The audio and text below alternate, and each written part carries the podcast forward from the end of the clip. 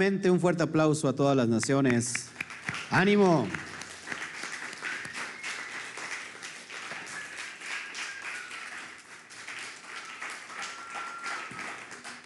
Nos estamos gozando, regresando una vez más con bríos después de la comida. Da sueño, un poquito nada más, pero estamos aquí listos para llenarnos de la bendición de la Torah.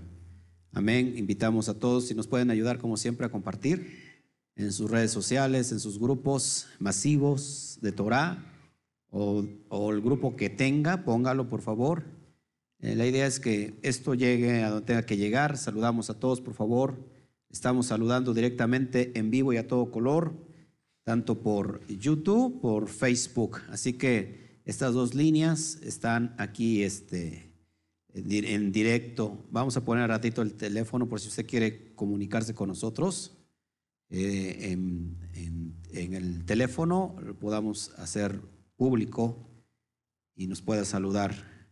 Saludamos a todos, espero que ya empiecen a conectarse los ajín, los, los, las ajayot, los talmidín. Amén. Hoy vamos a ver esta parashat eh, número 10 llamada Miketz, que yo le he puesto de las sombras a la luz, porque hay muchas, pero muchas sombras que tuvo que sortear eh, Joseph.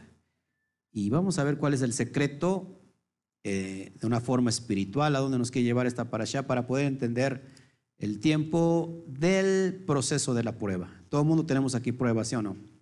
Todo el mundo tenemos prueba. La idea, ¿qué hacer en medio de la prueba? ¿Qué hacer en medio de, esa, eh, de esa problemática que a veces vemos como problemas? Eh, entonces, pues le te invito, te invito a que te unas, por favor, ya estamos aquí listos. Shabbat Shalom a todos los que ya estamos listos. Byron Cisneros, Shabbat Shalom. Desde Guatemala, saludos a todo tu quejilat. Estamos hoy aquí pendientes, listos. Si pueden poner las claves, a ver si pueden investigar cuál es la clave desde México, lógico, pues ya tienes la clave para que pueda entrar tu llamada, pero los países en Estados Unidos, eh, vean las claves para que los que nos estén viendo desde otro país, si quieren hablar por teléfono, lo puedan hacer. Y ahorita coordinamos a ver cómo lo podemos meter en vivo y que se escuche también la voz de, aquel que nos saluda. Amén. Shabbat a todos los que ya se empiezan a unir. Gracias, gracias por todos los que están hoy con nosotros. Wow, es tremendo lo que estamos viviendo. Eh, no hay otra cosa tan profunda que estudiar las parashá. Eh, y si eso lo aunamos con las, porciones o los libros que estamos estudiando sistemáticamente, verso por verso, ya en 2020, ya es para la próxima semana, ¿verdad? 2020. Ya vamos a iniciar y vamos a seguir con lo que dejamos también pendiente, que es el libro de qué? ¿Se acuerdan? Estamos estudiando la carta a los tesalonicenses. ¿sí? Ya estamos en el, capítulo, vamos a, ver el capítulo 3, si no mal recuerdo. Chava Chalón, Luis Pérez presente, gloria al Hashem.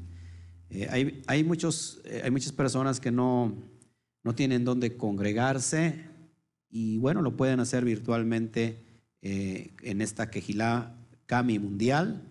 Es, es una quejilá no solamente física, sino también una quejilá virtual. Y hoy tenemos este instrumento poderoso que son las, redes sociales para poder transmitir en vivo. Puede usted inscribirse también al Instituto Torah. ¿Qué, pasa cuando yo me inscribo al Instituto Torah? Hay mucha gente que está llegando de todas las naciones inscribiéndose al Instituto Torah. Bueno, la inscripción es completamente gratuita. Todos los recursos son gratuitos, ¿sí? Eh, a excepción de los cursos que vamos a dar por línea, cursos muy interesantes, muy profundos, solamente para la gente que en realidad está eh, deseosa de, la, de saber la verdad, de conocer la profundidad de la Torah. Y todos los recursos que vamos a sacar, la impresión de libros, vamos a empezar con libros electrónicos, de los, de los ¿cómo se llama? comentarios que tenemos al, al verso por verso de todos los libros de la Brit Hadashah, y vamos a sacar el compendio electrónico de estas 12 primeras parashot de Bereshit. Es increíble, ya va a tener usted el formato digital, el libro, donde lo puede usted descargar directamente en nuestra página de Cielos Abiertos, perdón, de Cielos Abiertos, de Instituto Torah o bien de, en Amazon. Vamos a ver todo eso. Shabbat Shalom, Juventino Meraz, qué bueno que otra vez estás con nosotros. Gloria al Eterno. Bueno, pues ahora sí, saque su Torah, por favor. Nos quedamos en la porción.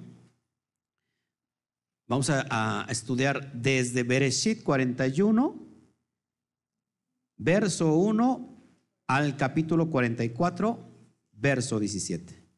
Esa es la porción que nos toca en esta, esta semana y esta porción se llama Miketz, así como ves en el banner que tengo aquí, abajito de mí, Miketz. Miketz, que simplemente significa contención. Eh, y yo personalmente le he puesto a esta parashot de las sombras a la luz. ¿Por qué no digo de la sombra a la luz? ¿Por qué digo de las sombras a la luz? Porque eh, Joseph tuvo un sinfín de, en, su proceso, tuvo muchas pruebas. La, primero que lo querían matar, ¿se acuerdan? Después es arrojado a la cisterna, al pozo, ese que no tenía agua. Después, regalado, vendido, perdón, por unas monedas de plata. Después llega como esclavo a Mitzrayim, Egipto. Eh, eh, siendo esclavo, pues trabaja con la casa de Potifar. La mujer de Potifar le levanta una difamación, viene entonces otra sombra ahí. Y por último termina en esta parasha pasada, en donde en el calabozo de la oscuridad, en, las sombras. Eh, en las sombras no fue del torito, sino fue, pasó gran, gran tiempo ahí. Ok. ¿De cuántos años sale, empieza a narrar la historia de Joseph? ¿Se acuerdan? No, no, no, no. Desde cuántos años tenía Joseph cuando se empieza a narrar su, historia? 17 años. Apunte, 17 años tiene que ver con la palabra Tov. Es la misma gematría, el mismo valor numérico, porque Tov, que significa bueno, también vale 17. ¿Todos aquí? Entonces, ¿cuál era la naturaleza de Joseph? Él era bueno, era un tamín. ¿Se acuerdan qué es tamín? En hebreo significa, ¿qué significa, perdón, en español? También íntegro, una persona íntegra delante de Hashem. Todos nosotros de alguna manera tenemos que ser íntegros. ¿Cómo se le conoció o cómo se le dio a conocer en la, en la parasha pasada a Yosef? ¿Se acuerdan? Que tiene, que tiene que ver con el rol mesiánico que ahorita lo vamos a tratar igual.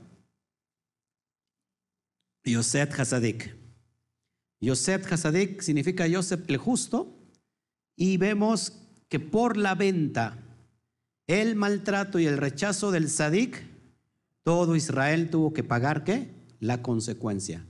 430 años se fueron al exilio, al Galut, al Galut Mistraim. ¿Todos aquí?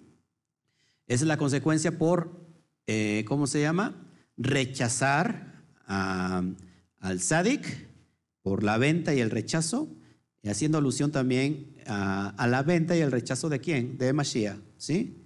400 años, 430 años se fue a la dispersión. En el Mashiach, este rechazo nos ha costado ¿cuántos años? Dos mil años llevamos. En la dispersión, en el Galut. Galut significa dispersión entre todas las naciones. Eh, la, rasgadura de ese manto, de ese de esa, ¿cómo se llama?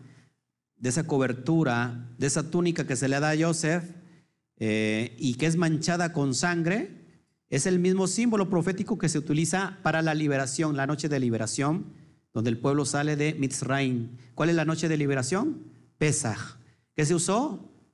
Sangre, ¿sí? Hisopos, o sea, mojados con sangre este, con este animal inocente para que fuera libertado o liberado el pueblo de la esclavitud. ¿Todos aquí? Acuérdense, todos los que nos están viendo, que la Torah es que cíclica. Acuérdate de todo esto. Todos los eventos que nosotros vemos en el Antiguo Testamento, en el, Tanaj, todos esos eventos son repetitivos. Así como, para que vayas entendiendo toda la Torah. ¿Qué pasa? Que nosotros queremos estudiar la Torah así en un, en un, ¿cómo se llama? Con un lente zoom. O sea, con un acercamiento Y no tenemos que estudiar eso porque entonces no le vamos a entender. Tenemos que alejar, hacer una panorámica de toda la Torah para que podamos entender. Si tú haces eso es muy fácil entenderlo. Todo es cíclico, es decir, todo se va a repetir. Así como hubo un Galut Misraim, estaba anunciando que iba a venir ahora un Galut entre todas las naciones, es decir, una dispersión en todo el mundo. Así como en el tiempo de Israel, como She fue sacado el pueblo de la esclavitud, donde estaba en Misraim, así también se volverá a repetir, pero ahora entre todas las naciones. Estamos hablando que Jeremías capítulo 16, vamos para allá rápido. Yo, lo, yo quiero quedar bien clarito con todos los que nos están viendo. Saludos, Connie Montañez, qué bueno que ya estás, ya estás con nosotros. Jeremías 16, 14 al 16, por favor, vámonos para allá rápido. Gloria al Eterno. En la mañana estaba muy interesante el tema y estaba viendo mucha gente. Ahorita yo creo que se quedaron dormidos después de la comida. Les dio el mal del, del puerco. Ok, Jeremías, capítulo 16, verso del 14 en adelante. No, no obstante, aquí vienen días, dice Yahweh, en que no se dirá más, vive Yahweh que hizo subir a los hijos de Israel de la tierra de Egipto, de Misraín, sino vive Yahweh que hizo subir a los hijos de Israel, ¿de dónde? de la tierra del norte y de todas las tierras a donde los había arrojado, y los volveré a, su tierra, la cual di a sus padres. He aquí que yo envío muchos pescadores, dice Yahweh, y los pescarán. ¿Se acuerdan? Esto es una analogía, es un, es un eh, mashal. ¿Se acuerdan lo que citó el propio Mashiach? Va a buscar qué? De oficio a quién? A pescadores para que fueran sus primeros discípulos. ¿Sí? Pescadores no van a ser pescadores de peces, de animalitos, ahora van a ser pescadores de hombres. Todo está conectado con la red, la red de la pesca milagrosa donde eh, este, Simón Kefa estaba lavando las redes y ya no había encontrado nada que le dijo, ve y arroja, ve, moga mar adentro y arroja tu red a la derecha. ¿Y qué dice que la red se rompía? ¿Cuántos peces se acuerdan que eran? 153. 153 hace la palabra hebrea, si no mal recuerdo, Benei Elohim. ¿Quiénes son los Benei Elohim que van a ser rescatados, que van a ser pescados entre las naciones? Entre las aguas, las aguas significan las naciones, entre las aguas de las naciones, ¿quién van a ser una vez más pescados? Los Benei Elohim. ¿Quiénes son los Benei Elohim? Los hijos de Elohim, los hijos de Dios. ¿Quiénes son estos? Las doce tribus completas, perdidas. Las diez tribus perdidas que están en la dispersión en el galut mundial y que ahora va a llevar pescadores para que los casen. O sea que este exilio, este éxodo, va a ser ahora entre todas las naciones. Eso es lo que está haciendo referencia. Por eso, ¿por qué lo estoy diciendo? Porque todo es cíclico. Entonces, volviendo a lo que estábamos diciendo sobre la sangre del sádic, por, por el desprecio y la venta del sádic, eh, se tuvo que usar los mismos elementos para, una vez más que, ¿cómo es la palabra? Eh, para restituir el daño que se le había hecho al Sadik. ¿Sí? Ahora, eh, aquí no voy a hablar de Pesach, pero lo voy a traer a colación. Pesach, ¿qué se hace en Pesach? ¿Solamente se toma la sangre del animalito y se unta? ¿O qué se hacía con ese cordero esa noche? Se comía, se comía completamente. ¿Qué tiene que ver? Que nos tenemos que comer al sadik. ¿Por qué Yeshua le dijo a sus discípulos en esa noche que ya sabía que iba a ser integrado y estaban celebrando un, un ceder de Pesaj? Lógico, él no cenó. Y dijo, este es mi cuerpo, refiriéndose al cordero de Pesaj. Este es mi cuerpo, tienen que comerlo. Esta es mi sangre, tienen que beberla. ¿Por qué? Porque la acepción de Pesaj no solamente se usa la sangre para la liberación, sino se come la carne. Es decir, ¿qué decía Mashiach? ¿Me tienen que comer a mí? No. significa que nosotros tenemos que honrar ahora el desprecio que se le hizo a Mashiach, la venta que se le hizo al Mashiach. ¿Cómo lo honramos? Cuando no lo comemos. Es decir, cuando interiorizamos la enseñanza en nosotros. La Torah se vuelve en nosotros eh, carne, es decir, alimento. Y estamos honrando, ahora sí, ese desprecio que se le, dio a Mashiach. Y estamos, ¿cómo se llama? Recomponiendo ese daño. Es lo que hace eh, la significación de pesa. Por eso todo es repetitivo, ¿sale? Eh, así como se vendió al Sadik, a Yosef Hasadik, así se iba a vender al Ben, al Mashiach Ben Yosef, ¿sí? A, Yeshua. Así como se iba, así como iba a ser rechazado, eh, así como fue rechazado Yosef Hasadik, así también iba a ser rechazado ¿quién? El, Hijo del Hombre, o sea, o, el Mashiach Ben Yosef. ¿Cuál es el, el rol del Mashiach Ben Yosef? El Mashiach qué? Sufriente. ¿Dónde lo vemos eso? En Isaías 53. Amén. Entonces, ¿por qué hago todas estas acotaciones? Porque si no lo hacemos, no vamos a poder entender nada absolutamente de la Torah. Ayer hablábamos del sistema Pardés, del sistema del huerto, donde tenemos que entrar para poder comer los frutos que están implícitos en la Torah. Bueno, entonces, ahora sí saca tu Torah, por favor. La paracha pasada terminó cuando Joseph interpreta los sueños tanto del copero como del panadero. ¿Sí? Al ver que es el panadero, eh, pues le dice, ¿sabes qué? Te van a, te van a cortar la cabeza, te, vas a, te van a colgar de ahí a los tres días. Sucedió, se restituyó el oficio a quién? Al copero del rey de Faraón, de Paró, así es, así es en hebreo, Paró y, ¿y qué pasó? Y le dice Joseph, acuérdate de mí, ¿no? Acuérdate de mí, yo, acuérdate del bien que yo te hice. ¿Y qué pasó con el copero? Se le olvidó. ¿Hasta cuándo? Lo que, fíjate, es muy importante aquí. Lo que es del eterno, a él nunca se le va a olvidar. Estuvo todavía dos años en la cárcel bajo la sombra. Imagínate la confianza de Yosef Hasadik. Si él confiaba, yo creo que sí confiaba, porque a lo mejor en ese momento no confió ya y le dijo al, copero, acuérdate de mí, mira, yo te, yo te, ¿cómo se llama? Te interpreté el sueño y que voy a interpretar el sueño de muchos aquí, porque también yo creo que después que termine aquí la prédica me van a decir, este, me su sueño, porque veo que están soñando, ¿sí?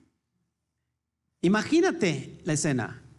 Joseph sabe que ha sido solventado, prosperado en todo, en todo.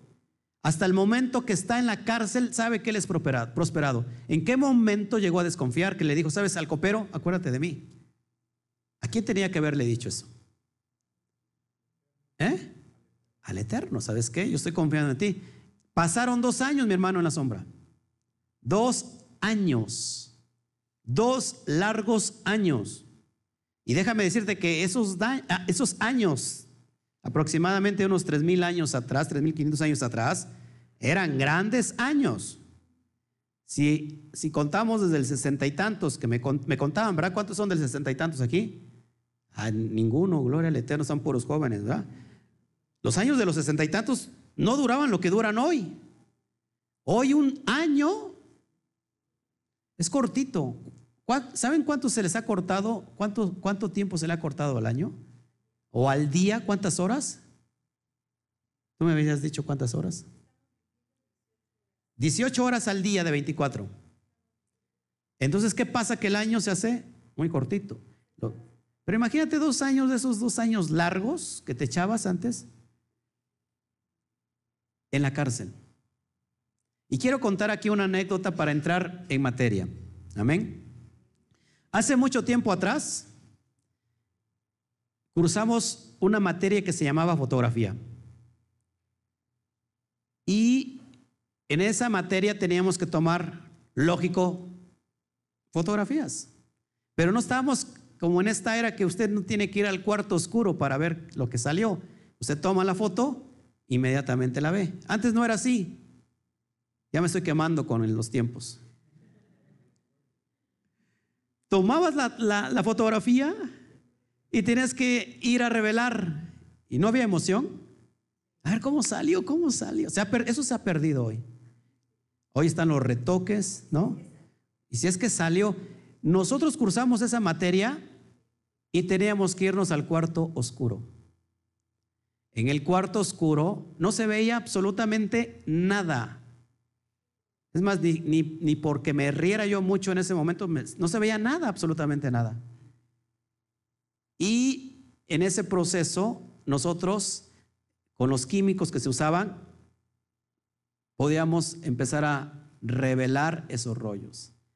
Cuando ya pasaba el proceso, salíamos a la luz y veíamos la fotografía revelada. Blanco y negro también hacíamos, ¿no? Pero también ya había colores. No me quemes tanto, por favor, porque sí, ya había colores, ¿cómo no? Yo te conocía colores, ¿eh? Ah, en la escuela sí, solamente era blanco y negro. Me, dice, me dice Juan que él es, él es amigo de, él es, de profesión, es fotógrafo, que mientras más oscuro esté, más calidad de la imagen. ¿Por qué te digo eso? Porque muchos de nosotros no queremos ir al proceso del cuarto oscuro. En el cuarto oscuro se va a dar la revelación de tu propósito. Y en ese momento Joseph estaba en el cuarto oscuro esperando el proceso de la revelación, donde su propósito iba a ser revelado. Por eso no siempre eh, es, es malo que tú estés en pruebas. Joseph tuvo un sueño. Y Joseph contó ese sueño que ahorita es que ese sueño que cumplió y por el cual fue atacado por sus hermanos se va a ver culminado en, esta paracha que te voy a contar. Tuvo sueños grandes de parte de Hashem. ¿Qué pasa? ¿Qué los contó? Y se lo tomaron como que, como si, como, como si tuviera aires de grandeza, como soberbia lo quisieron matar. Muchos de nosotros tenemos sueños. Fíjate a quién se los, cuentas. Porque muchas veces esos sueños que les cuentas a las personas se te vuelven como enemigos. Y vas a terminar que pasar por los procesos, ya sea el tiempo de, que estés en el pozo, el tiempo de que ven vendido como esclavo, el tiempo de la cárcel, el tiempo del cuarto oscuro, no sé. Pero vas a tener que pasar por el proceso. Mientras más grandes sean tus propósitos, mientras más grandes sean tus sueños, más grandes serán las pruebas. Así que también mientras más grande esté, esté siendo la prueba, mayor va a ser el beneficio la otorgación del galardón que el Eterno te va a dar. Por eso, si estamos encontrando oposición, tú sigue adelante. Joseph, dos años, imagínate. Hasta que un día, Faraón se levanta con un sueño. Soñó siete vacas gordas y siete vacas flacas. Estaban en la ribera del río y que primero salían las vacas gordas y estaban pastando y después de ellas salían las vacas flacas y esas, esas vacas flacas enclencles o, o flacas, raquíticas, se empezaron a, ¿qué? a comer a las gordas. Y, y, ahí tuvo un problema Faraón, porque dijo, ¿qué, qué, qué, qué significa esto? Y Faraón al otro día vuelve a soñar, ahora con espigas, espigas abundantes, siete espigas, y luego que siete espigas salían también de ese, misma, de ese mismo tallo y que devoraban a las otras. era exactamente el mismo sueño. Y viene la angustia de, de Paró o de Faraón y manda a traer a sus sabios, a sus adivinos, a todos los brujos que tenía en su reino. ¿Y qué pasó con esos sabios? Nadie pudo interpretar el sueño. Y eureka, ¡um! Yo creo que ya creo que Job estaba diciendo, ya llevo dos años, Padre, acuérdate de mí, mira lo que estoy sufriendo, tú me dices un gran sueño, tú dices que iba yo a hacer esto, aquello. ¿A cuántos de ustedes se, les ha parecido largo el proceso y dicen, yo creo lo que hizo, me, me está diciendo el Eterno, lo que dijo de mí, pero creo que ya se tardó mucho? ¿Cuánto ha pasado por eso?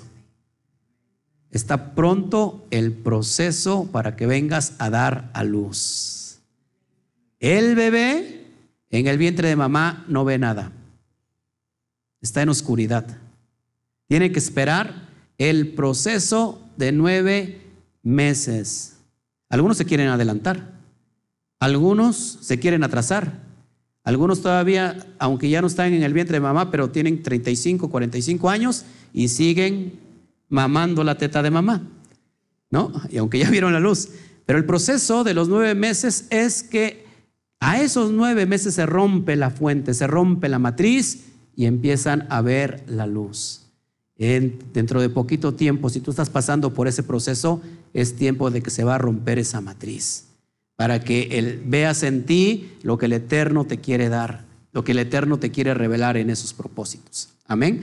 No importa si sea blanco y negro, no importa si sean a colores, el propósito del Eterno son bien grandes. Llama entonces a todos y nadie da.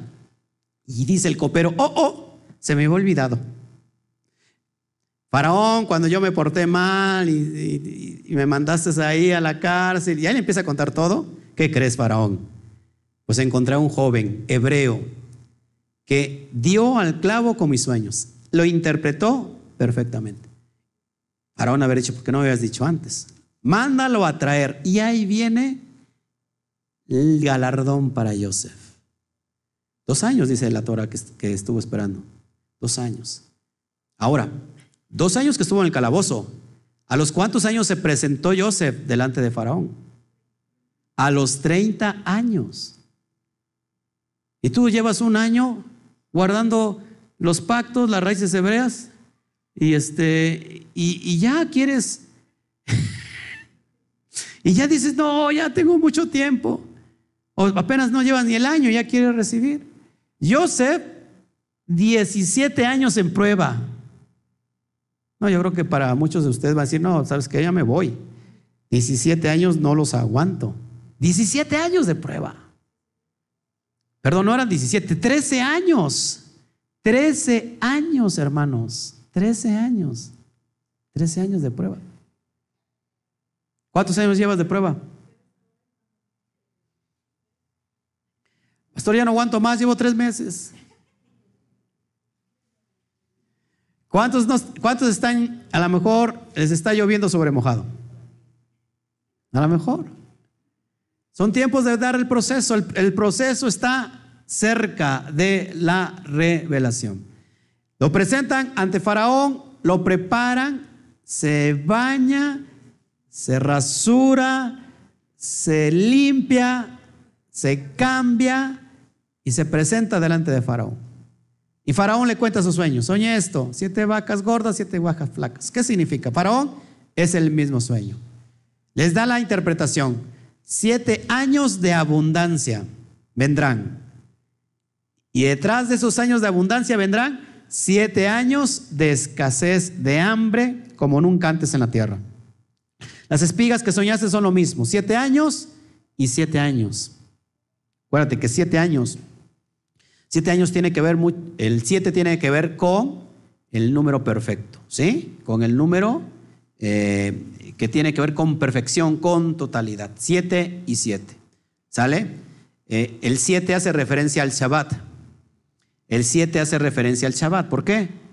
Porque en seis días el Eterno hizo los cielos y la tierra y al séptimo descansó.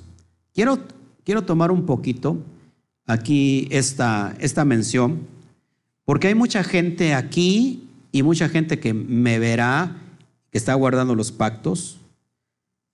Y desgraciadamente pone los ojos en las personas que, entre comillas, están prosperando fuera de los pactos.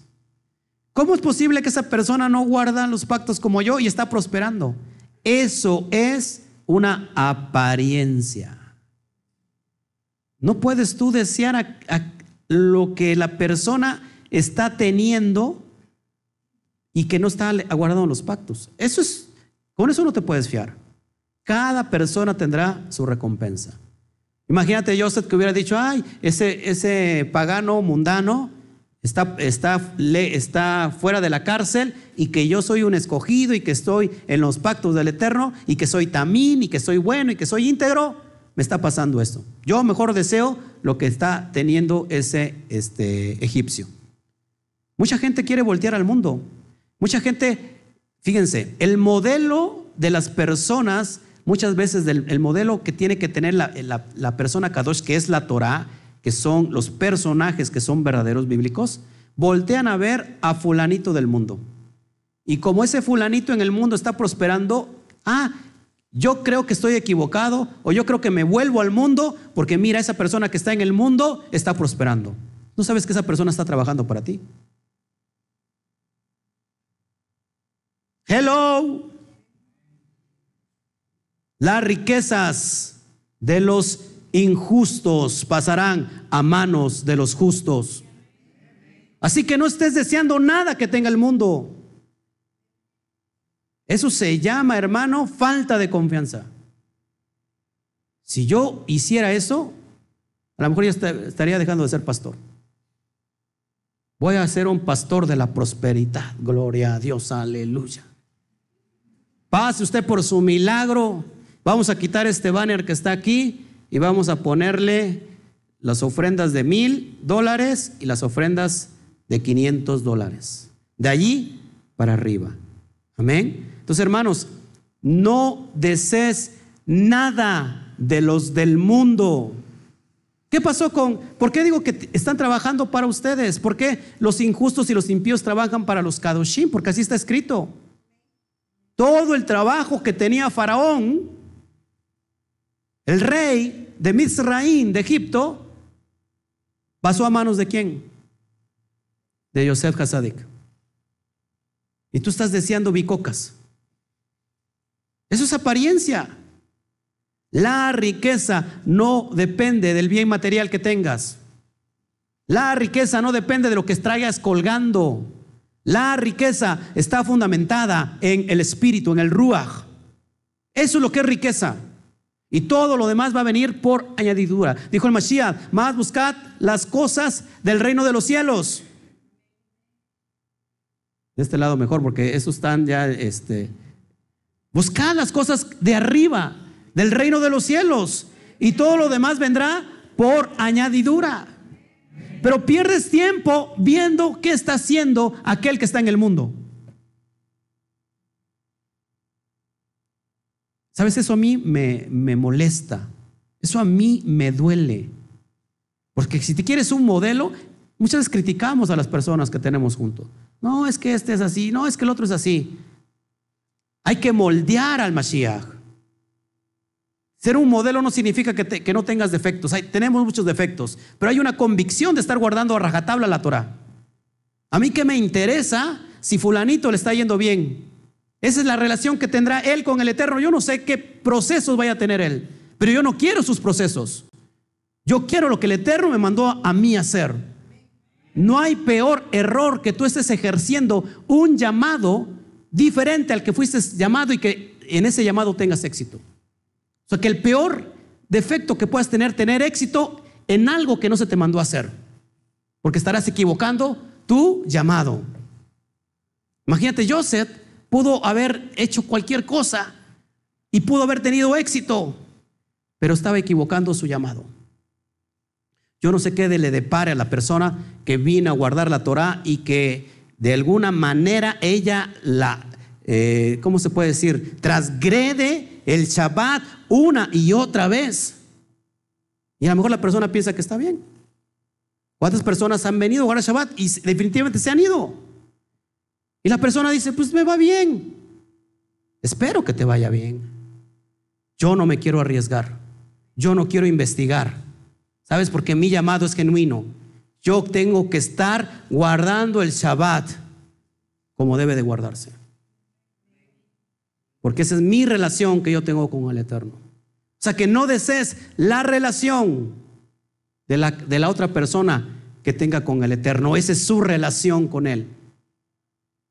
No sé si me explico. Haz lo que, lo que está escrito. Si hace lo que está escrito, seguramente entonces vendrán el tiempo de la recompensa. Sin fe es imposible agradar a Elohim. Porque todo aquel que se acerca a Él tiene que creer que es galardonador de aquellos que le buscan. Yo creo que Él es galardonador. Yo creo que Él me va a poner mi corona. No sé cuándo. Es el tiempo de Él. Pero yo creo eso. Pero la persona que piensa que por acercarse inmediatamente tenga, tiene que recibir forzosamente, está equivocándose. Está equivocándose, está errando, está deseando los, los favores del mundo. No te vendas, dile al de junto, no te vendas. Tu llamado es genuino. Porque hay muchas personas que te pueden venir a decir, ¿sabes qué? Mira, sal de ese lugar. ¿Sabes? Creo que están equivocados. ¿Sabes? Este, eso es algo como muy, muy religioso. Haz, haz lo que te nazca en tu corazón. Eso es religiosidad. Guardar el chabá de religiosidad. Haz lo que te nazca tu corazón. Total, el Eterno sabe tu intención. Estás equivocado. Porque por algo dejó escrito el Eterno lo que quiere que hagamos.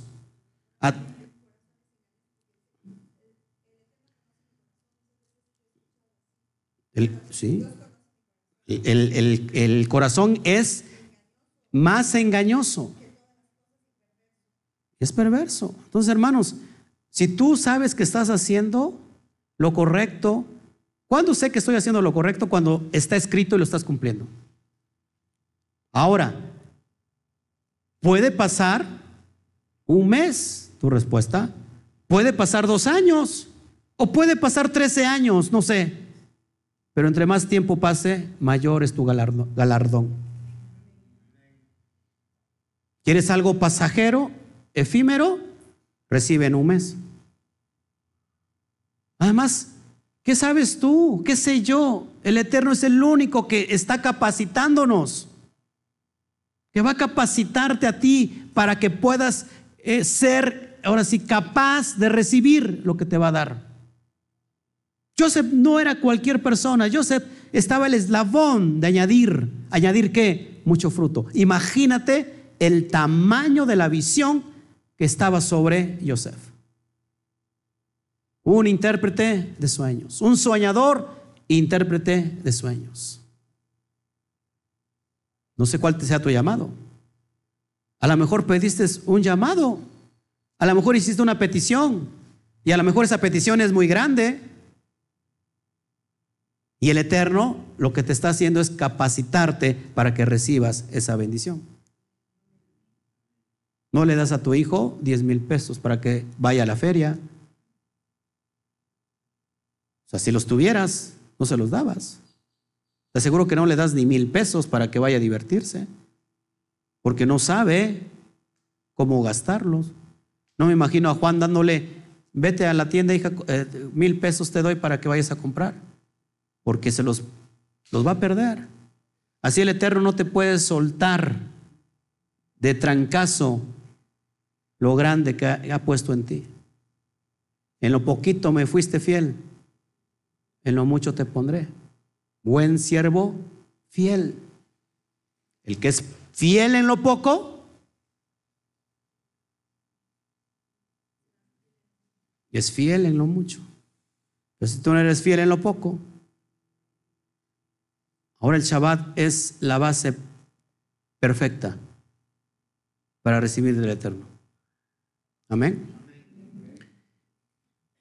Interpreta los sueños. Así va a ser Faraón, siete años de abundancia, siete años de escasez. Búscate a alguien que pueda ser capaz de dirigir esta visión para que acumule en los tiempos de abundancia tanto alimento posible como se pueda, porque siete años vendrán completamente de escasez. ¿Y qué dice Faraón? ¿Podremos encontrar otro hombre sabio como el que este hebreo que está delante de mí? Y ahí viene la revelación de Joseph. Ahí viene esa gráfica, ese rollo de película que estuvo en ese cuarto oscuro esperando ser procesado para llevarlo a la revelación. De las sombras a la luz. El Eterno nos pasó de las, de las tinieblas a la luz admirable. Y Joseph, eh, tal como interpretó el sueño, ocurrió. Vinieron siete años de abundancia en los que Joseph trabajó, acumuló, administró. No sin antes, ¿se acuerdan que Faraón le dijo, tú vas a ser igual que yo, vas a ser jefe de mi casa, vas a, ser gobernador de toda la tierra de, de Mitzraim. Tan solo yo seré mayor en el trono. Pero somos, somos iguales. Le conferió que el anillo, ¿por qué un anillo? El anillo que representa autoridad. ¿A quién se le da ese anillo también? A Efraín, cuando viene a la casa del Padre. Y el anillo, un anillo, tiene, el anillo tiene el sello real del rey. Es como una firma. Entonces, antes, ¿cómo se firmaba? Poniendo el anillo en la carta, en, el, en, la cera, y eso era como una firma. Le había concedido a Yosef Hasadik un cheque en blanco para que él tomara las decisiones que tenía que tomar. Imagínate de dónde viene la recompensa, viene de los cielos. Como un apoderado legal, porque le dijo, ¿sabes qué? Tu Elohim que está contigo, ese es el que yo quiero. Imagínate, Faraón diciendo, dándole el crédito a Elohim. Lo presenta ante todo el pueblo con carruajes y le dice, y hace sonar bocina, o sea, y todo el pueblo se arrodilla delante de Yosef Hasadek. ¡Wow! ¡Qué tremendo! Y empieza su carrera política de Yosef Hasadek como gobernador. Le da unas vestiduras, ahí lo ves en pantalla, de lino finísimo. Imagínate, se le cambia todo el atuendo de egipcio. Y ahorita vamos a ver lo del nombre y lo pone sobre toda la tierra de Misraim a gobernar. Llega a ser su trabajo tan exacto que vienen los tiempos de hambre sobre toda la tierra, a una escasez tremenda, eso es un ciclo que se va a repetir, que pronto va a pasar, hambre, escasea todos los granos, los trigos, hay hambre total. Hasta donde estaba hasta la tierra de Kenán. ¿Quién estaba en la tierra de Kenán? Jacob y todos sus demás hermanos. Y dice Jacob, he escuchado que en Misraín hay granos, tienen que ir, tienen que descender, descender a Misraín. ¿Por qué descender? Porque el, Egipto es una alusión al mundo. Egipto. Siempre que se dice Jerusalén, vamos a ascender a Jerusalén, vamos a subir a Jerusalén, es, tiene que ver con las, eh, con las formas espirituales. Tienen que descender a, a a la tierra de entre los límites, lo que nos limita del eterno, y tienen que ir a comprar grano. Van todos los hermanos, los diez hermanos, diez hermanos. ¿Quién se queda con Jacob? Benjamín el menor. Diez, fíjate, fíjense aquí la, analogía. Diez, diez hermanos van a buscar alimento. Diez hermanos. En estos tiempos postreros va a venir una gran hambre, no solamente física, sino un hambre de la palabra. Y esos diez hermanos tienen que ir en busca de, esa, de ese alimento. ¿Quién son esos diez hermanos hoy? si los, si los podemos voltear a ver proféticamente, son las diez tribus perdidas de la casa de Israel. Ahora, van a ver a, a, a, lógico, no sabían que era Joseph, van a ver a este gobernador. ¿Y qué hacen cuando llegan a Egipto cuando ven al gobernador? ¿Qué hacen? ¿Qué hacen esos diez hermanos? Se inclinan ante él. Ahí se está cumpliendo el sueño, el sueño de Joseph Hasadik donde veía que las espigas en el campo, los manojos, se inclinaban hacia él. ¡Wow! Es tremendo. Y se estaba dando, estaba, híjole, ¿cuántos años después? Porque muchas, muchas personas no, no entienden esto y quieren tener forzosamente al otro año ya la respuesta profética. Viene ese tiempo y Joseph, lógico, los conoce, ellos no lo conocen a él, y les empieza a hablar severamente. ¿Ustedes qué hacen aquí? Venimos a comprar víveres, granos, trigos, porque no tenemos. Ustedes vienen como espías, le dice Joseph. No somos espías, mi señor. Mira, nosotros tenemos dos hermanos, uno desaparecido y uno que se quedó con mi padre. Tenemos un, padre que está anciano, se quedó en, en casa. No, ustedes son espías. Dice que por el momento Joseph era tanta la emoción al verlos que, que se va a llorar a su cuarto, a su habitación. Imagínate esa escena. Y, que y, se fue a lavar después, se lava y regresa para que no lo vieran llorar. Y dice, ¿sabes qué? A sus, criados, póngale, llenen los sacos de trigos hasta que sobreabunde y regrésenle el dinero en los mismos sacos. Y se, ah, pero como les dicen, como los, los, los acusa de espías, voy a meter a uno de ustedes a la cárcel. Ustedes me van a demostrar que dicen la verdad cuando vayan y me traigan a, al menor, a Benjamín. ¿Quién, era, quién era Benjamín para Joseph? Su hermano de la misma madre. Él quería ver al hermano. Y que dice, ¿sabes qué? No, es que no, es que creen, nosotros no venimos a hacer, a hacer eso, no somos espías. El chiste es que se van y en el camino abren ese, esa, esas bolsas y encuentran su dinero. Y dicen, nos van a acusar ahora de que, de que nos trajimos el dinero, estamos mal. Llegan a, a a la tierra de su padre, y dicen, papá, y le cuentan todo lo sucedido. Y tenemos que regresar, tenemos que volver, pero ahora con Benjamín, al que tú amas, porque si no, no nos va a dar la cara. Vamos, tenemos que sacar a nuestro hermano. ¿Y qué dijo, y qué dijo Jacob? No, no, no. ¿Cómo crees? O sea, ¿cómo si ya perdí, ya perdí a, mi Joseph, ¿cómo voy a perder a Benjamín? No, es que si no, no, no, no lo vamos a hacer de otra manera. Hasta que escasea otra vez el alimento. Y que no le queda otra más que decirle a Jacob, lleven a Benjamín. Regresan una vez más y se vuelve a darle cena. Otra vez lo ven y se postran. ¿Cuántos eran ahí? Once postrándose delante de Joseph. Y le dice, ¿este es el hermano? Sí, ¿es el hermano menor? Sí, ¿y cómo está el padre, su padre? Bien. Y ahí, esta escena me rompe el corazón porque, híjole, dice la Torah que Joseph grita y se empieza a llorar.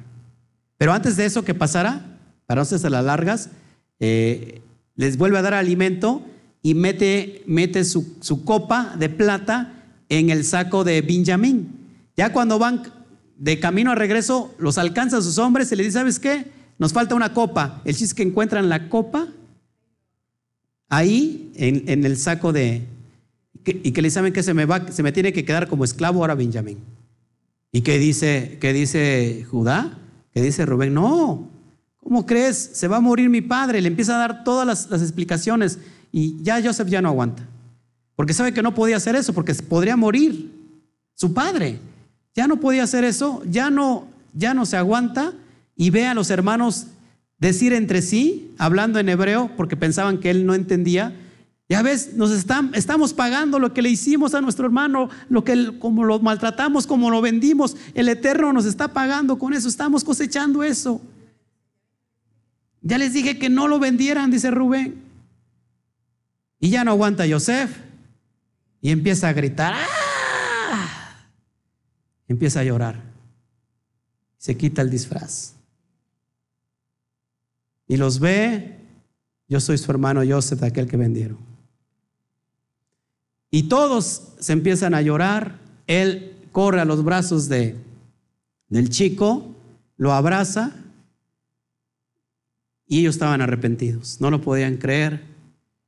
¿Y saben qué les dicen? Yo no los condeno, yo los he perdonado. Estoy aquí porque era preciso, era plan del Eterno pasar por todo eso. Así que no se culpen ustedes que me hayan vendido, era plan del, del Padre. Hoy yo soy voy a ser sustentador de todos ustedes.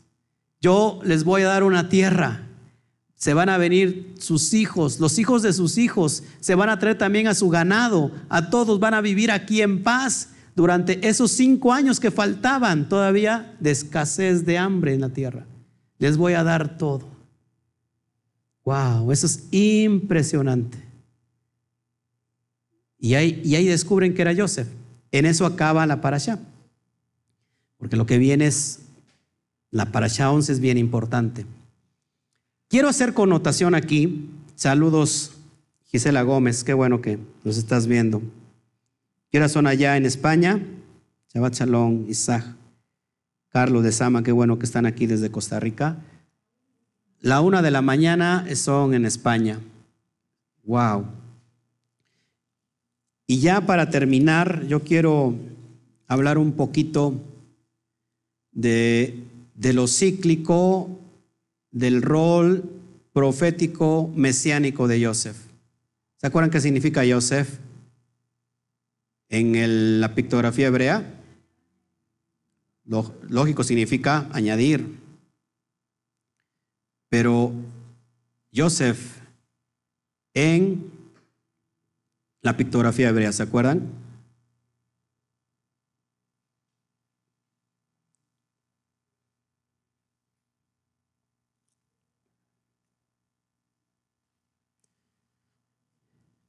¿Se acuerdan qué significa Yosef o no?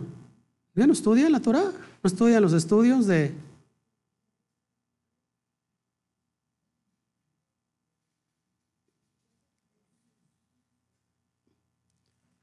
Acuérdense que Yosef es un rol profético del Mashiach, es, es un tipo, una tipología, tipología del Mashiach.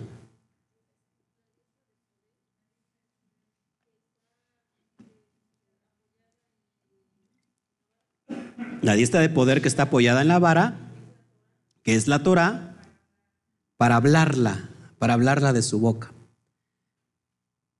¿Qué nos va a sustentar en estos tiempos postreros? En ese tiempo de escasez espiritual en toda la tierra, la Torah, hablada directamente del Mashiach. Su nombre se le fue cambiado. El propio faraón le cambia el nombre a Yosef y le pone Zatnaf paneach. Sapnaf, safnat paneach.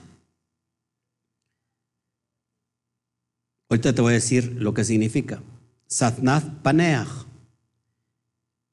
Paró o faraón significa casa grande. Casa grande. Paró o faraón. No se pierda por favor el estudio escrito. Yo creo que lo subo el día de mañana con todas las gráficas, con toda la, la gematría que hemos estado viendo para que usted lo tenga. Hoy no traje, hoy no traje este, gráficas para que lo pudiera usted ver, pero esté pendiente para que lo pueda usted bajar. ¿Cómo le hago para bajar estos estudios? Suscríbase al Instituto Torah, métase a la página de Facebook, arroba Instituto Torah y ahí entre usted a la página y en los estudios o en el chat o en ingresar, enviar mensaje, ahí usted se conecta y le llega inmediatamente la ficha de registro donde semanariamente en su correo le llegan todos estos estudios en PDF. Y vienen las gráficas, y viene la gematría, vienen los valores numéricos y todo este rollo. Ahora, ¿Qué significa Safnat Paneach? ¿Qué significa Safnat Paneach? Son dos términos, dos términos hebreos. Safán, que significa esconder, atesorar o almacenar. Safán significa esconder, atesorar o almacenar. Por ejemplo, este, esto lo encontramos en el Salmo 119, donde dice, en mi corazón he guardado tus dichos, que en hebreo sería Belipi Sefanti, Paneach. Perdón, Belipi Sefanti, que significa guardado tus dichos. Por su parte, Paneach significa descifrar, averiguar, solventar, decodificar interpretar. Una vez más, paneaj significa descifrar, averiguar, solventar, decodificar, interpretar. Así que pues, Safnat Paneach puede ser traducido como quien explica las cosas ocultas.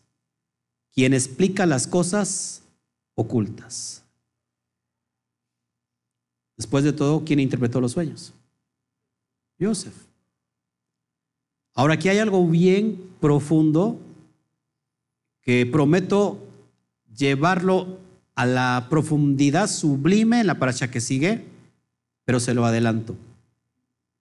Si Joseph es, un, es una tipología del Mashiach, así como Joseph fue vendido, fue rechazado, así también él, Mashiach. Joseph fue a Mitzraim y Yeshua fue rechazado y enviado al mundo. ¿Quién lo toma? Faraón. ¿Quién es Faraón? Roma. Y Roma le cambia el nombre. No te llamarás ya como te llamas, te llamarás el nombre que ahora le dio Roma. ¿Todos aquí? ¿Quién es la mayor autoridad? Supuestamente, lógico. ¿O cuál es, cuál es la bandera de autoridad que lleva Roma? El cristianismo. ¿Todos aquí?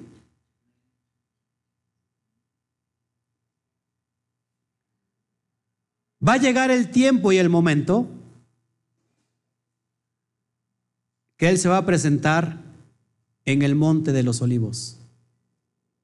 Zacarías capítulo 14. Zacarías capítulo 12. Se presenta delante de todos sus hermanos. Se va a partir en dos el monte de los olivos. Y, yo y les va a decir, yo soy aquel a quien traspasaron. Y llorarán como se llora por un primogénito. Llorarán, así como Joseph lloró y sus hermanos lloraron. Así este Mashiach va a decir, y llorarán como se llora por un primogénito. Es impresionante. Yo soy, vamos para allá. 12.10 de Zacarías, por favor. Recuerde que esto es impresionante. Podemos estar hablando toda la tarde de, de esta allá. Acompáñenme por favor a Zacarías capítulo 12.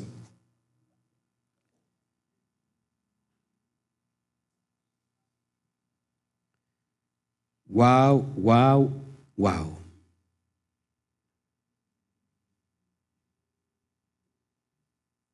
Gracias, gracias Doris Rendón por tus comentarios. Gracias, gracias a todos por los comentarios. ¿Ya lo tienes? Jamari, Jamarías. Zacarías 12:10, y derramaré sobre la casa de David y sobre los moradores de Jerusalén. ¿Quién es la casa de David? ¿Quién es la casa de David? Judá. ¿Quién rechazó al Sadik? Judá. ¿Quién vendió a Sadik? Judá. Derramaré sobre la casa de David y sobre los moradores de Jerusalén espíritu de gracia y oración y mirarán a mí. En el original dice Aleph Taf. Mirarán a mí al Aleph y la Taf a quien traspasaron y llorarán como se llora por hijo unigénito, afligiéndose por él como quien se aflige por el primogénito. Esto sucede en el monte de los olivos. No soy Safnath Paneach. Yo soy Yosef, su hermano. Mirarán mi costado atravesado. Yo soy el Aleph y la Taf. Yo soy aquel que tenía el título de Bene Elohim, el Hijo de Dios. Y que en Apocalipsis dice 1.8, yo soy el Aleph y el Ataf. Y llorarán todos. Y en esa historia, en tiempo de hambre es donde el Mashiach viene, donde el Mashiach vuelve. ¿Cuántas veces estuvieron con Joseph y no lo conocieron? Sus hermanos. Una. Una no lo conocieron. Y la segunda se da a conocer a ellos. Vino Mashiach en su primer venida y no le conocieron. pero viene la segunda vez y lo van a conocer.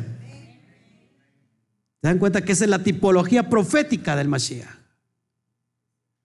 ¡Wow! Es tremendo. Son los tiempos de refrigerio, hermanos. Tiempos de abundancia por ahí. Hermanos, no sé si sea por ahí la cosa, porque muchos de nosotros estamos viviendo escasez. Muchos de los que están guardando los pactos están viviendo escasez. Y más de uno se ha preguntado aquí, ¿por qué si estoy guardando los pactos estoy viviendo escasez? Significa entonces que viene Mashiach. Significa que en esos tiempos, ¿cuántos, cuántos años llevaban de escasez? El mundo, dos años. Dos años al tercer día, al tercer día vengo. Preparaos. Así como estuve, eh, eh, como Jonás estuvo en los tres días en el vientre ese gran pez. Así estaré también. Así serán tres días que estaré yo bajo la tierra. Y dice en Éxodo, preparaos, porque al tercer día, santifíquense hoy y mañana, porque al tercer día vengo. Y eso estamos viviendo el tercer día. Por, por eso quizás viene la respuesta de la escasez. Porque son tiempos de prueba, son tiempos de a ver si tú apostatas de la fe. Si en realidad estás con Mashiach o no estás con Mashiach. Si en realidad estás guardando la Torah y los pactos y no te rajas, aunque te la rajen. Y sigues adelante, porque vendrán los días de abundancia. Te acordarás de estas palabras que te estoy diciendo. Yo los he puesto como cabeza y no como cola. Los he puesto arriba y no abajo. No van a pedir dinero, sino ahora prestarán. Eso es lo que está pasando se le van a pegar al Mashiach. Zacarías 8. Diez hombres de entre todas las naciones se colgarán de su talit, de ese judío. Le dirán, ¿sabes qué? Vamos contigo. Porque ciertamente sabemos que con ustedes está Elohim. Eso está ocurriendo hoy. Nosotros estamos reflejando al Mashiach. Va a haber gente que te rechazó. Va a haber gente que te vendió pero se va a acercar a ti. Así que prepara tu corazón para aceptarlos. Se va a acercar a ti y te va a decir, voy contigo. Porque tú estás reflejando la Torah, estás reflejando a Mashiach en la tierra.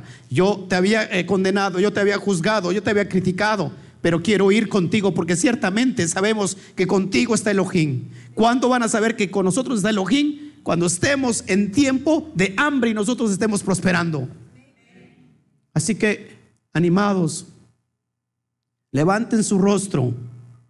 El camino no es fácil, pero dice que el camino del justo es como la luz de la aurora que va en aumento hasta que el día se hace perfecto. No sé si apenas empezaste a caminar, no sé si ya vas cerca del mediodía, pero lo que sí te puedo asegurar que va a llegar el tiempo donde la luz estará, el sol estará en su cenit alumbrándote, porque la palabra no se equivoca.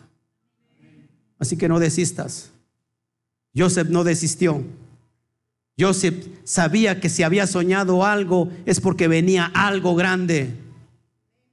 Joseph sabía que iba a suceder tarde o temprano, porque aquel que le servía sabía que no se equivoca, que no es hombre para que miente, mienta ni hijo de hombre para que se arrepienta, que él lo va a cumplir. No sé cómo ni cuándo. A mí no me compete saber las sazones. No sé cómo lo hace, no sé cómo lo va, lo, va a lograr el Padre. Eso, eso no es mi trabajo. Mi trabajo es creerle, seguir adelante. ¿Lo va a cumplir? Yo no sé cómo, pero lo va a cumplir. Así que no empiezas a vender tus cosas. Vienen tiempos de sequía, pero en tiempos de sequía vas a ver la mano poderosa del Eterno. Sal de tu proceso. Aférrate a vivir el tiempo que estás viviendo y disfrútalo.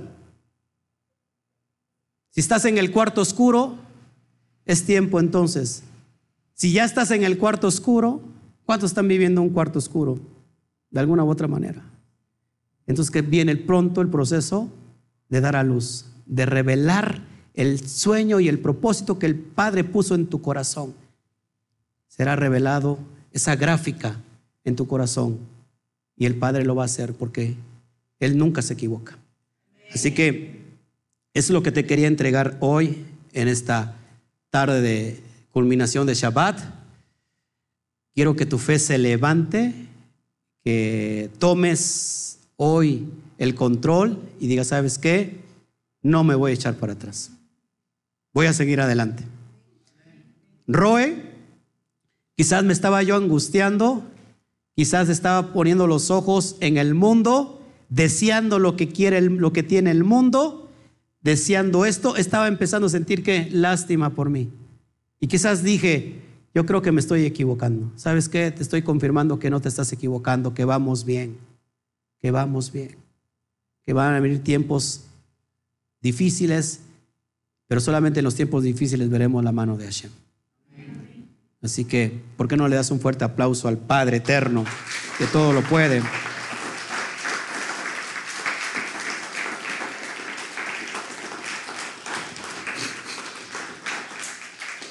Espere entonces, por favor, el día de mañana la parachat escrita. Ahí va a tener muchas, muchos recursos para poderlo bajar. Shalom, shalom, Ivonne. Les manda saludos, Ivonne, y a toda la quejila. Gloria al Eterno. Bueno, pues no me queda más que despedirme de usted. Me voy lleno de paz, de shalom. Vamos a terminar con una adoración. ¿Qué les parece? Creyendo en el Eterno, en el Todopoderoso. Nos despedimos de la transmisión en vivo y terminamos nosotros adorando al Eterno. ¿Qué les parece, mis hermanos? Que el Eterno me los bendiga, que el Eterno me los guarde y si estás en pruebas, este, esta, esta allá te va a ayudar para salir adelante. Compártela, métetela en tu corazón y si estás en el cuarto oscuro, es que el Eterno va a revelar ya muy pronto sus propósitos en ti. Vamos a dar un fuerte aplauso a, todas las naciones, a la Quejilá Virtual Mundial.